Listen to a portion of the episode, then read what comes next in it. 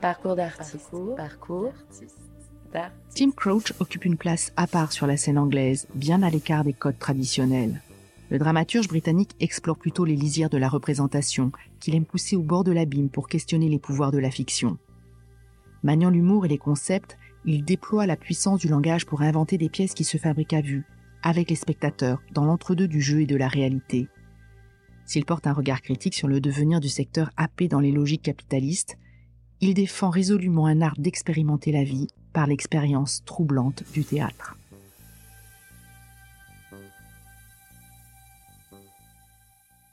Hello, Tim Crouch. Pleased to meet you. Pleased to meet you. C'est en partant de votre expérience d'acteur que vous avez écrit Mon bras à l'âge de 38 ans. Euh, pourquoi ce passage à l'écriture après tant d'années d'expérience passée sur le plateau? I didn't know what I wanted to write. En fait, je ne savais pas sur quoi je, je voulais écrire.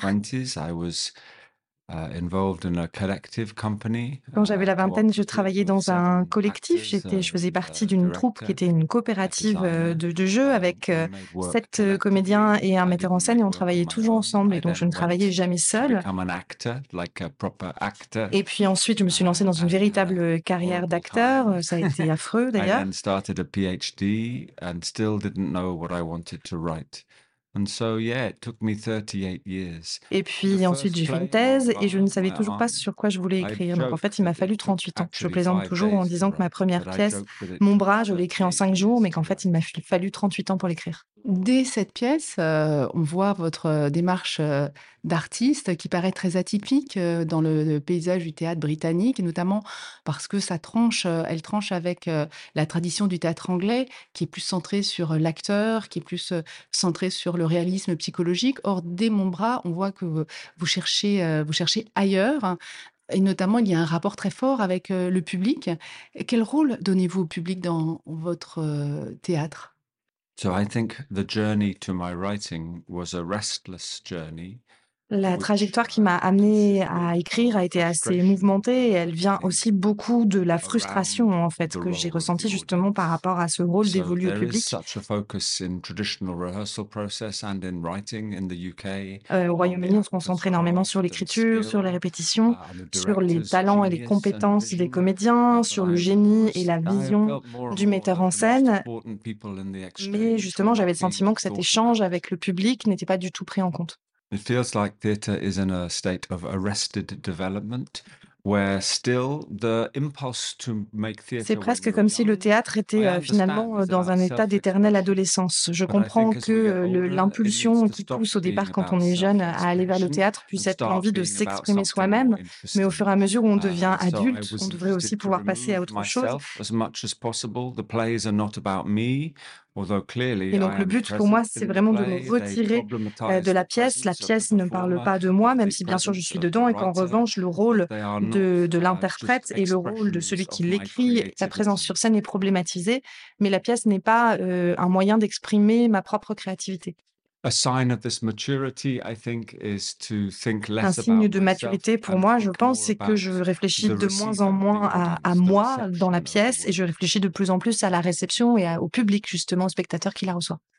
Dans Mon bras, cette première pièce, euh, vous racontez euh, l'histoire d'un jeune homme euh, qui euh, décide de lever le bras en signe de, rébellion, euh, mais qui va aussi en faire un signe distinctif pour attirer l'attention. C'est-à-dire que à travers ce geste, il va trouver sa place au monde, trouver sa singularité au monde, et donc ça questionne aussi l'enjeu du spectaculaire. C'est-à-dire qu'est-ce que le public vient chercher, qu'est-ce qu'on qu'est-ce qu'on vient regarder au fond? So when I wrote my arm, there was, and there still is, a strong culture of autobiography in theatre in the UK.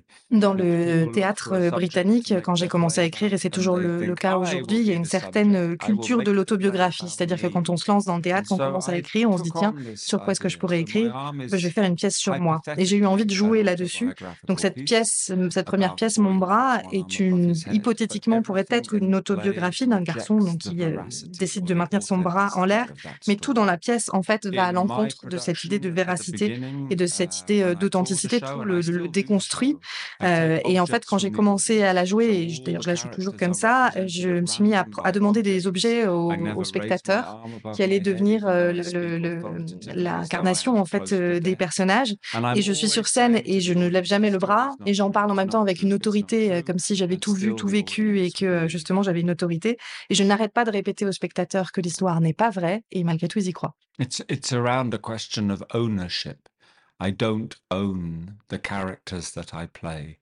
C'est une question en fait d'appropriation. Moi, j'estime que je ne peux pas m'approprier les personnages que je joue. Je questionne même la notion de personnage. Quand je suis sur scène, c'est en tant que moi-même. Et, et, placer sur moi l'idée de quelqu'un d'autre, mais je ne ressens pas le besoin de le manifester physiquement. Cette présence, elle se manifeste pour le spectateur. C'est particulièrement visible aussi dans la pièce que vous avez créée, Anne Oaktree, euh, qui date de 2005. Vous êtes inspiré euh, d'une œuvre d'art conceptuel réalisée en 1973 par l'artiste américain Michael Greg Martin. Alors, euh, on peut la décrire euh, rapidement. C'est une œuvre qui se résume à un verre d'eau posé sur une étagère, mais à côté de, de, cette petite installation se trouve un texte qui est rédigé sous forme de questions-réponses et l'artiste explique comment il a transformé ce verre d'eau en un chêne adulte. il a fait d'ailleurs sans en changer l'apparence physique, c'est-à-dire qu'il n'y a pas de métamorphose avec des moyens holographiques. Non, en fait, c'est l'œil qui voit le faire d'eau, mais en fait, c'est la façon dont il va changer notre, notre perception. Vous êtes parti de, cette œuvre. Alors, comment vous en avez fait théâtre et pièces de théâtre?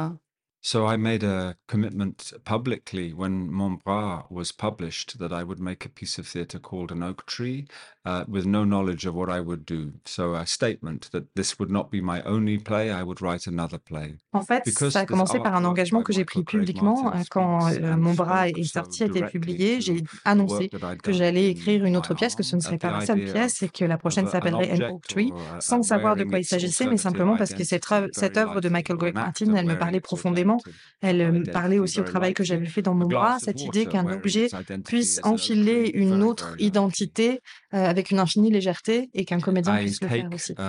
the idea of transformation in that artwork and I place it, I reverse it. So in Michael Craig Martin, a glass of water. Donc cette idée de la transformation, je la reprends et en même temps je l'inverse puisque dans, dans l'œuvre de Michael Craig Martin, le verre d'eau devenait un arbre. Euh, là, dans An Oak Tree, un arbre devient un enfant et en même temps ça m'autorise aussi à transformer un être humain en personnage. Likely because this actor in An Oak Tree ce qui va être le cas d'un acteur ou d'une actrice qui ne connaît pas la pièce. Et donc là aussi, je le fais tout en légèreté parce que justement, la personne ne, ne connaît pas le, le, le personnage, ne peut pas s'approprier le personnage.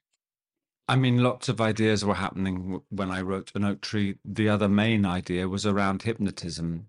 I had read a book uh, called Self Mastery Through Conscious Autosuggestion by Émile Coué. Il y a uh, beaucoup d'idées qui ont nourri An Oak Tree. L'autre idée qui m'intéressait beaucoup, c'était celle de l'hypnose, notamment parce que j'avais lu euh, le texte d'un médecin français, Émile Coué, euh, publié en 1921, qui est un livre euh, dont il faudrait retrouver le titre exact en français, mais qui est sur le pouvoir de l'esprit pour la guérison, en fait, pour aller mieux, uh, et qui défend l'idée que l'imagination est toujours infiniment supérieure à la volonté. Et ça, pour moi, c'est quelque chose qui parle du théâtre.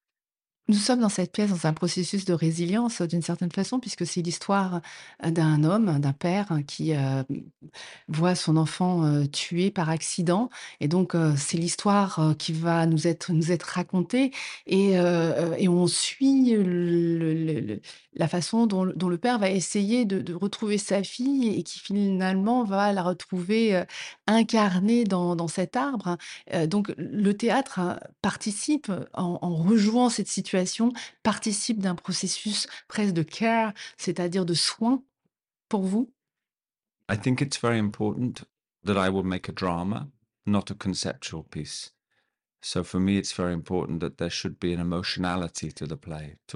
C'est important pour moi de, de faire un drame et pas euh, une pièce conceptuelle. C'est pour ça qu'il y a de l'émotion dans absolument toutes mes pièces, parce que pour moi, euh, l'émotion est un bon véhicule pour les idées. Euh, c'est ce qui permet justement de, de faire circuler les, les, idées qu'on veut faire passer, et celle de la, du deuil, celle de la recherche d'une forme de réparation, de l'absence qui devient une présence. C'est très important effectivement dans la pièce. A un processus qui, vient euh, réagir au deuil. Et je pense que le deuil est quelque chose qui génère un besoin de créer. Et c'est ce qui arrive au père face à la perte de sa fille. Il découvre sa capacité à, créer. Il y a dans cette pièce beaucoup d'émotions, mais aussi une réflexion sur ce qu'est euh, la représentation, sur la façon dont le théâtre peut changer nos façons de voir. Hein. Yeah, yeah. I mean, Hmm. The, the form of the play is uh, is as important as the story, okay? And inside the form, there is a sense of distance. Il y a la question de, de l'histoire qui est toute simple, mais il y a aussi la forme de la uh, pièce qui donne un sentiment de distance. C'est là où on n'est pas dans la forme, on n'est pas dans la pleine émotion, parce que l'émotion va rester toujours du côté du public. En fait, il y a aussi une recherche de, de s'abstraire de cette idée de la virtuosité de la représentation. C'est pour ça que du coup, c'est euh, cette virtuosité de la représentation, cette façon traditionnelle de représenter euh, l'émotion, euh, en fait, on va s'en abstraire parce que ça, on va passer par la forme pour ça. Il y a l'équilibre entre la forme et l'histoire. Votre démarche euh, se démarque euh, de la tradition anglaise qu'on connaît, comme je le disais tout à l'heure, à travers euh, le réalisme psychologique, la, place très centrale qui est donnée à l'acteur. et vous introduisez à la fois une forte émotion et puis une réflexion sur le rôle du public, sur la façon dont nous regardons. Il y a une sorte d'interaction qui se crée avec le, public. Donc, une place particulière sur la scène anglaise. Pourriez-vous nous dire où vous vous situez euh, dans ce paysage I don't feel like I'm writing into a movement, you know? Uh, I'm not writing for other people really or I'm not necessarily inspired by other people. En fait, j'ai pas l'impression de d'écrire en faisant partie d'un mouvement, je n'écris pas forcément pour d'autres ou avec d'autres, je n'écris pas forcément en étant inspiré par d'autres. Quand j'écris, c'est surtout une forme d'antidote à mes propres difficultés, aux difficultés que je peux rencontrer justement avec les formes dominantes, avec cette culture-là. ce que ce que j'essaye de faire en fait quand j'écris, c'est de pousser des idées, de leur permettre d'aller vraiment dans les extrêmes, c'est-à-dire que je ne les limite pas euh, dans leur portée à ce que fait peut-être le mainstream, mais c'est c'est pas forcément parce que je serais un, homme en colère et un dingue assez radical.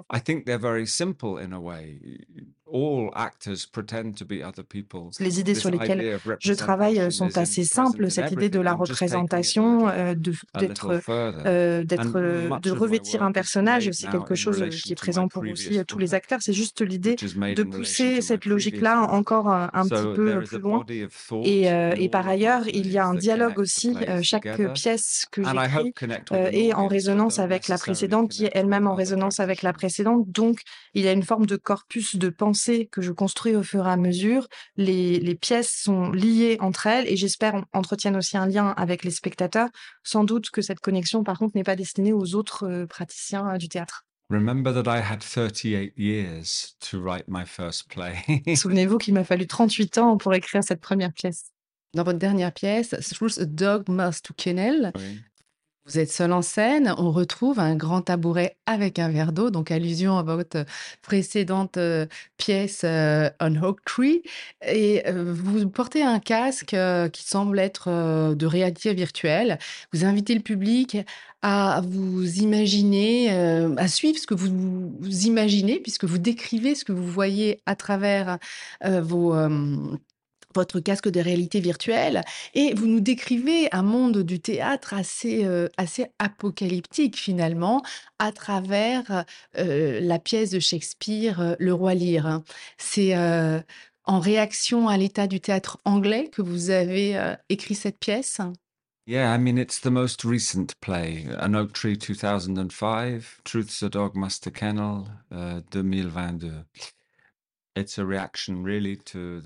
Alors effectivement, c'est la pièce la plus récente. Nocturne, c'est 2005, celle-ci, c'est 2022 et c'est plutôt un une réaction, en fait, à la pandémie, aux effets du confinement, de la pandémie de de covid et à ce que ça nous a fait pendant 2 ans de nous retrouver face à des écrans en permanence, à ce que ça me fait quand on me dit que c'est du théâtre que je suis en train de regarder à l'écran et que ça me donne envie de hurler.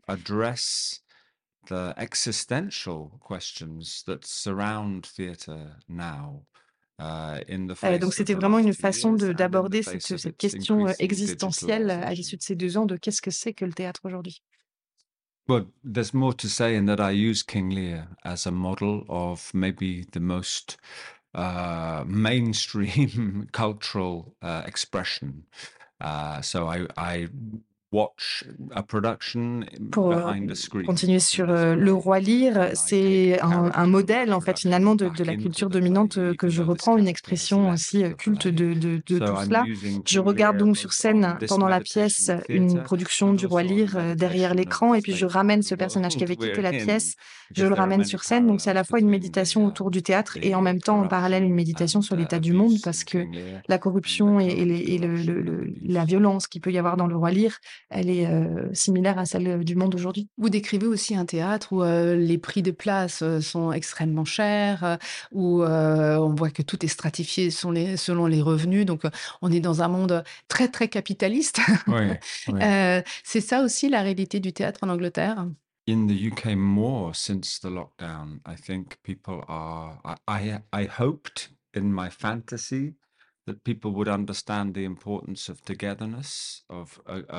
en fait, depuis le, confinement, euh, mon espoir, mon fantasme, c'était que les gens allaient comprendre justement l'importance d'être ensemble, de faire communauté, et c'est plutôt l'inverse qui se passe. Les gens ont surtout compris l'importance de faire de l'argent, et effectivement, les prix euh, um, du théâtre euh, à Londres en particulier deviennent complètement exorbitants.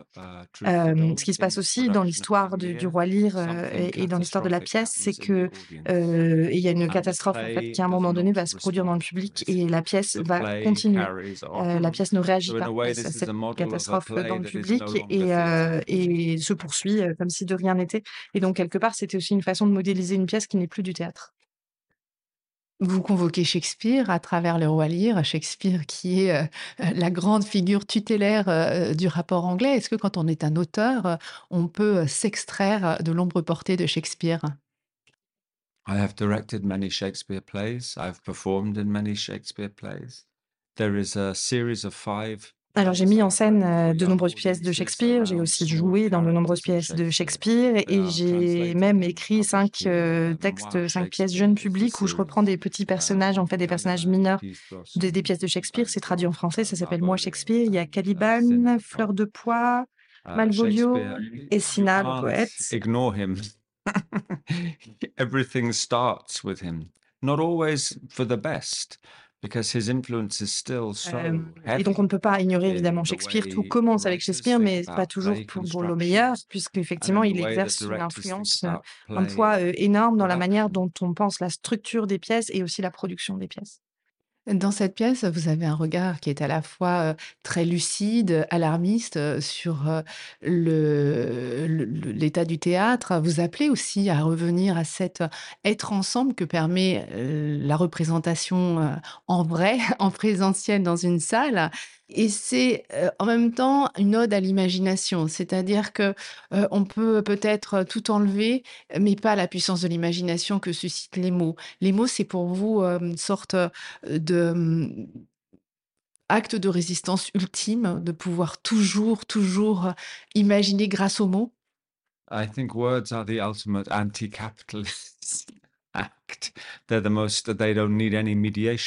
anti-capitalist. Oui, pour moi, les mots, c'est vraiment le, geste anticapitaliste euh, ultime parce que ça n'a même pas besoin de, médiation, ça existe simplement par la transformation qui s'opère dans les esprits.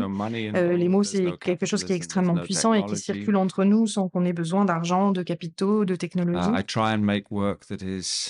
Uh, that is very light. You know, Truth the Dog, Master Kennel. You, you saw this this morning. It's an empty space and just. Euh, et c'est pour ça aussi que je fais toujours des pièces qui sont extrêmement légères en termes de dispositifs. Euh, dans Truth is the Dog, Master Kennel que vous avez sans doute vu ce matin, il y a simplement un casque de réalité virtuelle, c'est tout. Euh, J'essaie justement de mettre un minimum de choses pour euh, ne pas avoir à m'accrocher à ce dispositif et pouvoir ouvrir un espace partagé avec le public. Et c'est alors que le spectateur euh, doit, entre guillemets, prendre position, c'est-à-dire assumer sa responsabilité euh, d'interprétation euh, par rapport à ce que vous proposez? Yeah, I think the main responsibility an audience has is to listen. Uh, oui, en fait, la principale responsabilité pour moi du public, on dit audience, audience en anglais, c'est d'écouter, donc ça a à voir avec justement le côté euh, auditif. D'ailleurs, euh, dans Shakespeare, euh, ils disent toujours allons écouter une pièce et non pas allons voir une pièce. I make some requests of an audience. Primary is I invite you to listen because if you listen, you will see. Et ce que je demande du spectateur, c'est avant tout qu'il écoute parce que s'il écoute, il sera capable de voir les images et certains n'y arrivent pas. Et ça me convient très bien parce que je n'écris pas des, pièces pour tout le monde, mais je pense que cette requête, je la fais d'une manière assez, euh, je la fais en douceur et surtout d'une manière assez euh, excitante uh, euh, pour que les spectateurs puissent, puissent s'y atteler. Parce que pour moi, l'idée, c'est vraiment que ce soit quelque chose qui leur donne du pouvoir, qui les émancipe plutôt que de les marginaliser au contraire. Remember, I have written maybe 15 plays between an oak tree and Truth's a dog. Rappelez-vous aussi que j'ai écrit 15 pièces entre An Oak Tree et Truth is a Dog, donc il y a une forme aussi de, de dans chaque pièce, une manière de continuer à explorer différentes facettes du sujet auquel je tourne euh, dans ma tête. Euh, mais c'est très étrange pour moi d'être avec ces deux pièces si distantes à Avignon parce qu'elles sont cousines, mais ce sont des cousines éloignées. Eh bien, on a hâte de découvrir euh, les 15 pièces. Vivement que vous, vous reveniez en France avec ce beau répertoire. Merci beaucoup, Tim Crouch. Merci. Merci.